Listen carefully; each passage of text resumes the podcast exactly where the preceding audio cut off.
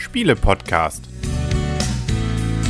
www.spiele-podcast.de Herzlich willkommen zu einer neuen Ausgabe vom Spiele-Podcast im Internet zu finden auf spiele-podcast.de und wir nehmen zu einer Zeit auf, wo gerade mehrere Kinder hier, ähm, sagen wir mal so, gerne sich, glaube ich, auch äh, in diesem Podcast verewigen werden. Also, ja, ist ein Familienerlebnis und dieses Familienerlebnis erleben gerade der Henry. Das Blümchen. Die Michaela.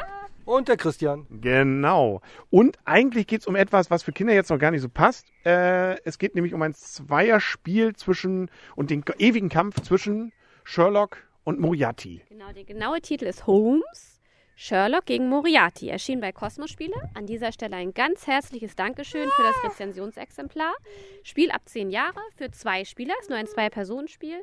30 Minuten Spielzeit wird angegeben, kostet 15,99 und die Spielzeit kommt auch ganz gut hin. Also wir haben für die Anleitung so eine Viertelstunde gebraucht und wir haben immer so zwischen knapp unter 30 und 30 Minuten. Also länger als 30 Minuten haben wir nie gebraucht.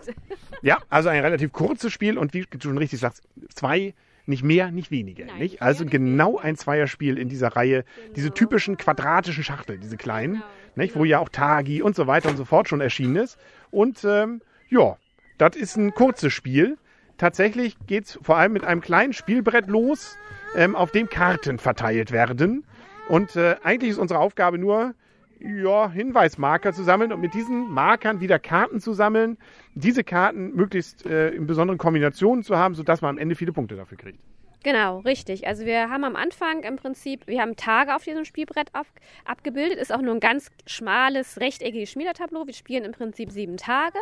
Wir haben feste Personen wie Dr. Watson, Mrs. Hudson und Inspector Lestrade. Die können halt immer besucht werden.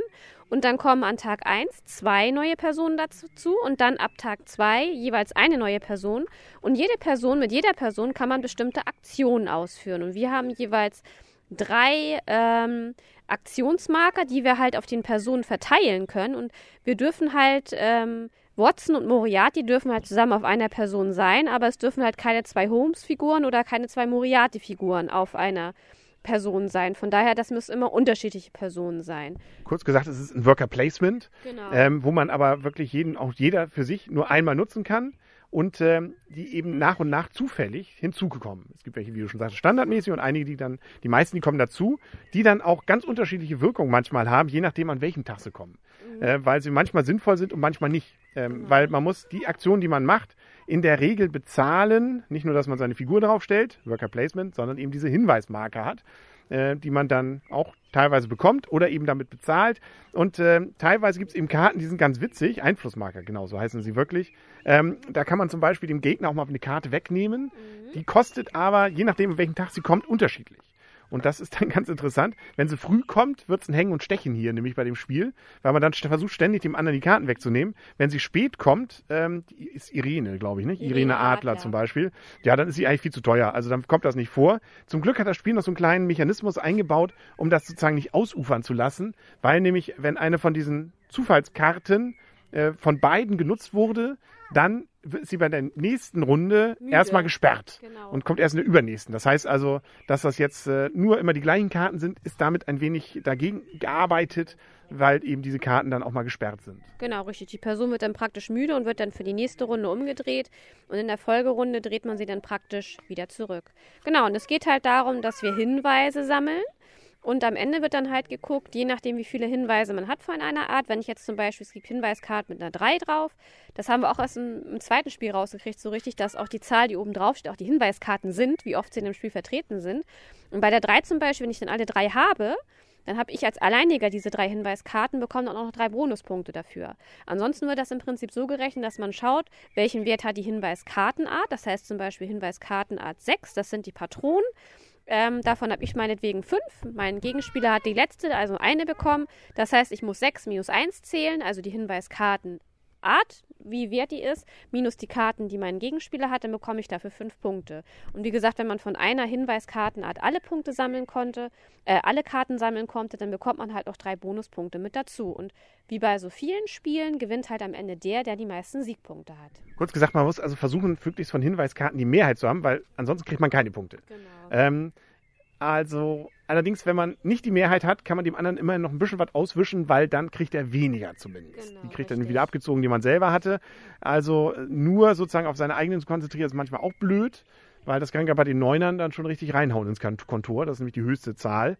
Nicht? Und ähm, ja, also so gesehen muss man auch immer so ein bisschen im Blick haben. Wobei das Spiel dann schon ganz pfiffig ist, weil es gibt auch ein paar Karten, wo man Karten verdeckt zieht. Das heißt, man weiß nicht immer, welche Karten der andere hat. Die meisten sind zwar offen, dann muss man auch einen Stapel legen, man hat einen gewissen Blick, aber es gibt ein paar Überraschungsdinger. Und je nachdem, wie man dann bestimmte Karten gespielt hat, kommt nachher noch eine ganze Menge dazu, vielleicht, ähm, die man verdeckt hatte und äh, sich daraus plötzlich neue Mehrheiten ergeben. Man kann sich, wenn man nicht, entweder man kann genau aufpassen oder bei einigen Sachen weiß man es wirklich nicht, weil die zufällig gezogen sind. Mhm. Ähm, und dann, äh, ja, das macht das Ganze dann auch durchaus spannend, sodass man eigentlich nie so richtig weiß, führe ich jetzt oder nicht. Man kann ein Gefühl haben, aber das kann einen trüben. Genau, und die Personen, die halt ins Spiel kommen, die haben halt auch mit Holmes zu tun, also mit Sherlock Holmes, da ist zum Beispiel mit dabei Wiggins, ein Londoner Straßenjunge und Chef der Baker Street Spezialeinheit, einer Bande, die Holmes unterstützt. Und der hat zum Beispiel erhalte fünf Einflussmarker vom Vorrat. Oder Violet Hunter, half Holmes bei der Aufklärung eines Falls und leitet derzeit erfolgreich eine Privatschule. Als äh, Aufmerksamkeit nimmt er den obersten Hinweis zum Ablagestapel für zwei Einflussmarker. Und so haben halt die Persönlichkeiten, die auftauchen. Es gibt halt zehn Personenkarten. Das heißt, es werden in allen Spielen nicht alle Personen auftauchen. Und die tauchen natürlich dann auch zu unterschiedlichen Zeitpunkten auf. Haben halt unterschiedliche Fähigkeiten, um das Spiel halt zu beeinflussen. Und dann gibt es noch äh, sozusagen schon im Spiel eine kleine Erweiterung. Zum einen können wir Karten sperren. Das ist so eine Zusatzregel, die man dann nach ein, zwei Partien noch dazu bringen kann. Immer so im Wechsel, so dass der andere die nicht, einem, einem nicht wegschnappen kann. Und dann kam noch die Mycroft-Karte, beziehungsweise zwei davon, die äh, auch die zufällig mit. Die tun weh, ja. ja. Die mischt man mit rein. Und wenn die kommen, dann äh, ja, ist blöd, weil dann verliert man Karten und äh, beide, sowohl die Razzia als auch das Gala-Dinner, sind Dinge, die will man eigentlich nicht und machen manchmal das die eigene schöne Idee, die man dann so hatte, so ein bisschen ähm, ad absurdum. Insbesondere hat man zum Beispiel dann bei der, beim Gala-Dinner ein weniger nicht, von seinen drei Figuren, mit denen man Worker Placement machen kann. Ja, und so, diese sieben Tage, diese sieben Runden gehen schon schnell rum. Also deswegen ist das schon auch etwas, was durchaus dann äh, interessant wird. Gerade wenn es am Ende kommt, wo man dachte, ah, jetzt habe ich mir genau noch austariert, die drei Sachen will ich machen und Mist, jetzt geht's mhm. nicht mehr. Genau. Also ein bisschen Ärger ist auch dabei. Und vor allem auch so Karten, man kennt das Spiel nachher, wenn man es auch gespielt hat, schon ein paar, äh, also besser und weiß auch, welche Karten das gibt. Und dann kommen einige Personenkarten auch zu spät, wie du schon zum Beispiel sagtest, mit der Irene Adler, wo man eine Karte klauen kann.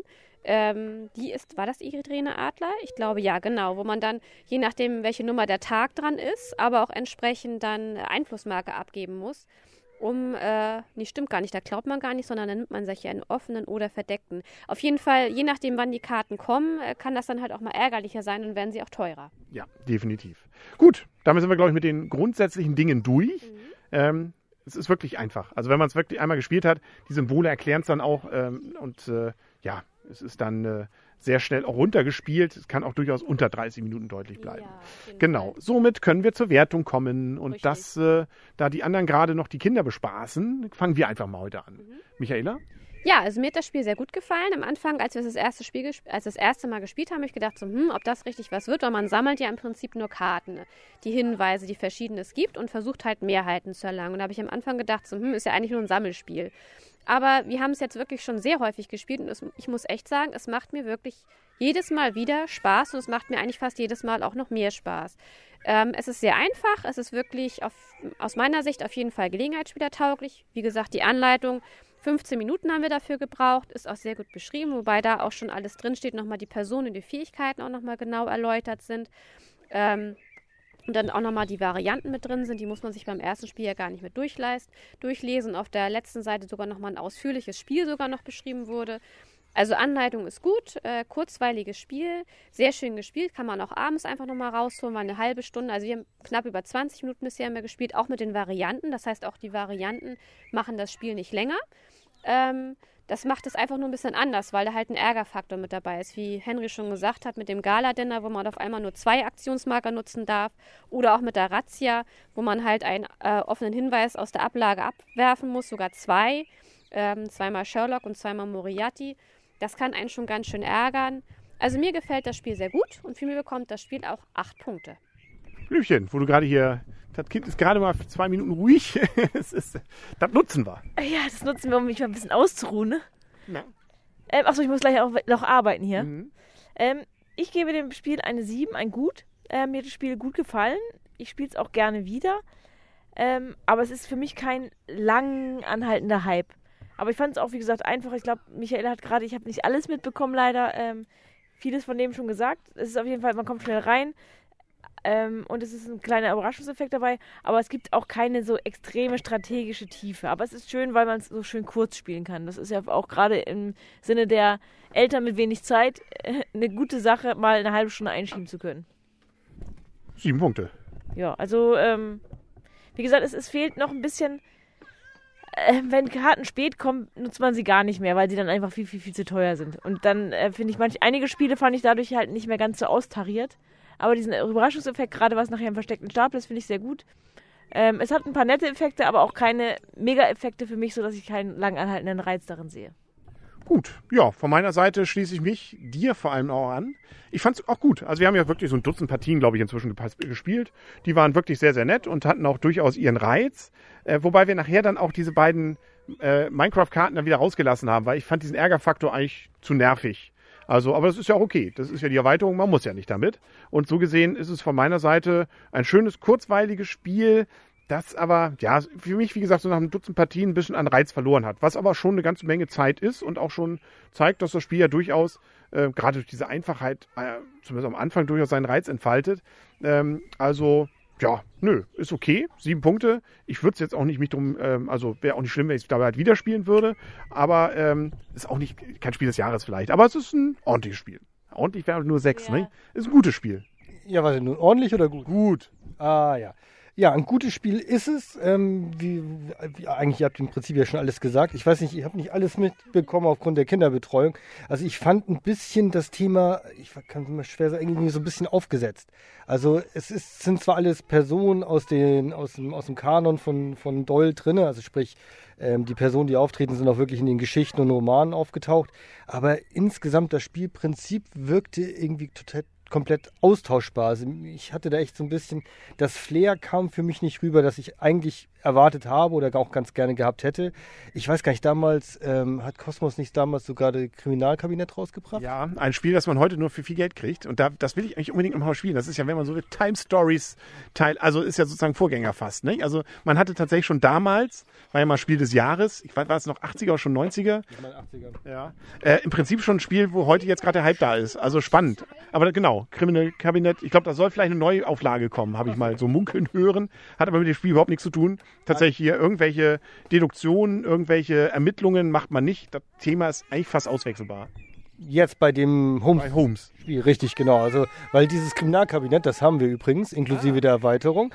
Ähm, also, das ist wirklich, äh, da, da, das hat einfach Flair. Also, da kommt es auch eher rüber. Und es gibt auch andere Holmes-Spiele, wo es wirklich einfach einen mehr packt, mehr greift. Äh, wenn man sich davon nicht beirren lässt, ist es ein schönes Spiel für zwei Personen. Einfach runterzuspielen. Gut, nach zehnmal oder so hat man dann auch genug für eine etwas längere Zeit. Aber es ist für mich auch ein gutes Spiel und deshalb von mir sieben Punkte. Und äh, wir werden hinter diesem Podcast beziehungsweise parallel dazu auch eine kleine Beispielrunde auf YouTube einstellen, sodass wir dann der geneigte Zuschauer sich das auch mal live anschauen kann. So zumindest die Planung. Der Link dann auf spiele-podcast.de. Wir versuchen das alles etwas anders zu strukturieren. Genau. Aber es gibt vielleicht immer mal wieder jetzt doch wieder Bewegtbilder, wenn auch auf einem anderen Kanal.